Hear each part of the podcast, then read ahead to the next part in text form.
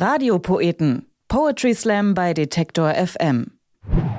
Zurück mit einer neuen Episode von Radiopoeten. Letztes Mal war Ninja La Grande dran. Heute ist es ein alter Hase aus der Poetry Slam Szene. Er war auch schon zu Gast in der letzten Staffel von Radiopoeten und das ist André Hermann. Er ist Autor, Poetry Slammer und Comedian. Er schreibt zum Beispiel Comedy-Programme für ZDF Neo Magazin Royal. Der Leipziger macht aber auch einen Podcast und hat eine Kolumne auf YouTube. Außerdem ist er Mitglied der Leipziger Lesebühne Schkeuditzer Kreuz sowie der Lesebühne in Berlin Fuchs und Söhne heißt die. Für seine Slams hat er schon mehrere Preise gewonnen. Ähm, er war zum Beispiel Poetry Slam Landesmeister in Sachsen, aber auch schon mehrfach deutschsprachiger Poetry Slam Meister. Und das zu Recht.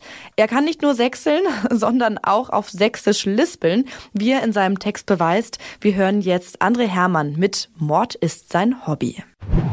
Es war ein Samstag. Missmutig durchsuchte ich den Kühlschrank nach etwas Essbarem. Da ist noch Probi-Auflauf, rief meine Mutter aus der Diele. Was ist da noch? rief ich zurück. Da ist noch Probi-Auflauf. Dir ist schon bewusst, dass das Zeug immer noch Brokkoli heißt, fragte ich, ging in die Diele und blieb erschrocken stehen. Was denn mit dir passiert? Mit mir? Nichts erklärte meine Mutter, während sie am Fenster saß und sich ein Kühlpad auf die Unterlippe drückte, die komplett rot und sehr dick angeschwollen war. Zu enthusiastisch in deinen leckeren Brokkoliauflauf gebissen? fragte ich. Still winkte mich meine Mutter zu sich heran. Dein Vater darf das nicht wissen. Wenn dich die Katze schlägt, dann kannst du es ruhig sagen, sagte ich. Mein, mein, flüsterte meine Mutter, deren Oberlippe jetzt ebenfalls begann, dicker und dicker zu werden. Ich glaube, flüsterte sie, ich glaube, wir haben oben im Vogelhaus ein Hormiffennest. Ein was? fragte ich. Ein Hormiffennest, sagte meine Mutter.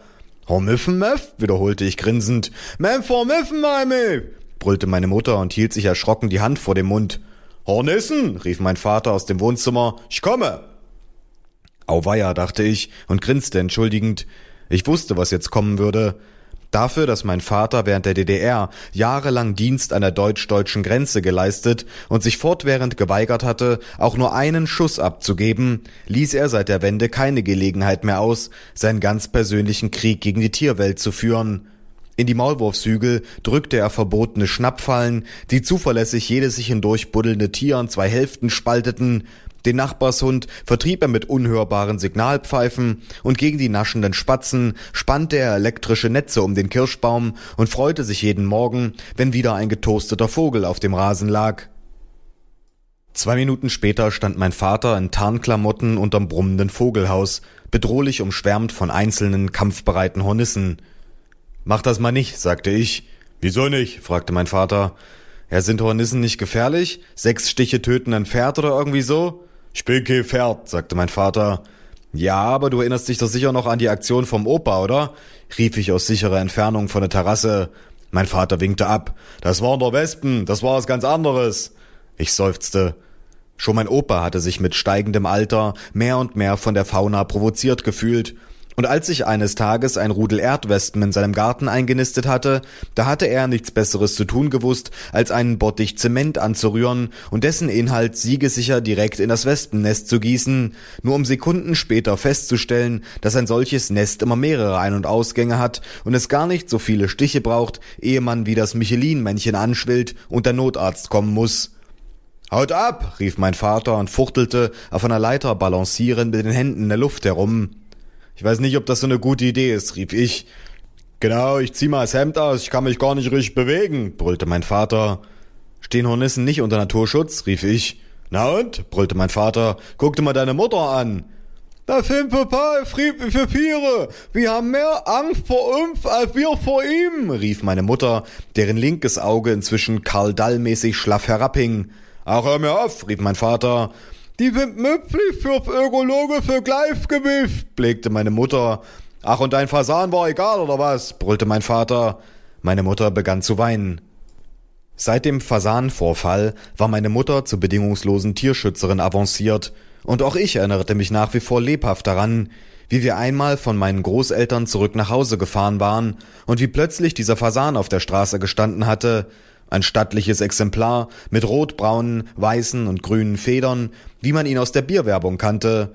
und wie unerbittlich ihn meine Mutter in voller Fahrt genau mit dem Kotflügel erwischt hatte, so dass es für einen Sekundenbruchteil so aussah, als wären wir geradewegs mitten ins dänische Bettenlager gebrettert, wie meine Mutter beim Weiterfahren geweint und mein Vater gedroht hatte, aus dem fahrenden Auto zu springen, wenn sie nicht sofort anhielte, um die erlegte Beute einzusammeln, und wie wir am darauffolgenden Wochenende wieder bei meinen Großeltern gewesen waren und mein Vater fröhlich den gebratenen Vogel gemampft hatte, während meine Mutter heulend vor ihrem unangerührten Teller saß. Kann man da nicht jemanden anrufen und er siedelt die dann um? rief ich, während mein Vater am Garten herumhantierte. Was, Bibi, pum überhaupt nicht, rief meine Mutter. Nee, die komm weg, brüllte mein Vater und reckte siegessicher eine Flasche Spiritus in die Luft. Nein, blickte meine Mutter. Achtung, brüllte mein Vater und entzündete ein Streichholz. Zwei Stunden später klingelte es. Müller vom Umweltbundesamt, sagte der Mann vor der Haustür. Tach, sagte ich. Sie haben angerufen? fragte der Mann. Nee, das war mein Vater. Ich hab schon mal ein bisschen Vorarbeit geleistet, erklärte mein Vater, dessen komplettes Gesicht halbseitig gelähmt war. Der Mann sah misstrauisch auf die fehlenden Augenbrauen meines Vaters und zeigte auf das verkohlte Rasenstück unter dem Vogelhaus. Sie haben aber nicht versucht, hier ein Feuer zu legen, oder? Meh, meh, winkte mein Vater ab und verströmte dabei ein seltsam rauchiges Aroma. Wir wissen ja aber vom Miffen, ob wir mal Purpfiff murmelte meine Mutter. Ach, und Sie wurden noch nicht gestochen, oder? fragte der Mann. Meh, lachte meine Mutter. Der Mann schüttelte den Kopf, zog sein T-Shirt aus und ging zum Vogelhaus. Nimmt man da nicht so Schutzkleidung? rief ich aus sicherem Abstand. Ach was, sagte der Mann, das sind total friedliche Tiere. Hab ich vor gesagt, rief meine Mutter. So ein Hornissenvolk, das besteht aus 400 bis 700 Tieren, erklärte der Mann, während er die Leiter nach oben stieg und der Kasten schon bedrohlich zu brummen begann. Prima, sagte ich. 400 bis 700 Mal die Chance gestochen zu werden. Five Fever, beim pflichtete mein Vater. Was meinst du? grinste ich. Five Fever, wiederholte mein Vater. Die bauen ihre Nester so gut, dass sie sogar Frost überstehen, rief der Mann, während er einen Akkuschrauber aus der Tasche zog und die ersten Tiere um ihn herumkreisten. Ist ja toll, rief meine Mutter. Ja, brüllte der Mann. Die Leute glauben immer, Hornissenstiche sind gefährlicher als Wespen oder Bienenstiche. Stimmt überhaupt nicht. Er setzte den Akkuschrauber an. Das Problem ist, dass der Stachel einer Hornisse halt größer ist als bei einer Wespe und deshalb das subjektive Empfinden des Stichs. Wie viel Schrauben hast du denn eigentlich dran am Vogelhaus? fragte ich meinen Vater. Mal eine, sagte er. Oh Scheiße, rief der Mann. Zehn Minuten später standen wir in der Küche. Kühlpads haben wir nicht mehr, sagte ich mit einem Blick ins Gefrierfach. Five Fever, erklärte der Mann, dessen Unterlippe mehr und mehr Ähnlichkeit mit einem Fahrradreifen bekam. Mein Reben, sagte mein Vater. Und was machen wir jetzt? fragte meine Mutter. Also, Herr Hermann, sagte der Mann, ich weiß nicht, wie Sie sehen, aber für mich waren die Tiere doch eher so wie Wespen auf. Wie jetzt Wespen? fragte meine Mutter. Das sind doch Hornissen. Hornissen oder sehr, sehr große Wespen, nickte der Mann.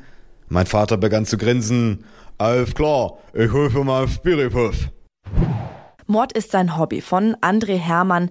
Und wer Lust hat, ihn live zu sehen, kann das zum Beispiel am 2. August in Dresden. Dort tritt er auf bei der Freilichtbühne Junge Garde. Ähm, das ist aber kein Poetry Slam, sondern eine Lesung mit seinen Kollegen Marc-Uwe Kling und Julius Fischer. Weitere Termine gibt er aber auch bekannt auf Facebook und zwar unter aufgepasst at nnam R-R-E-H-E-R-D-N-A.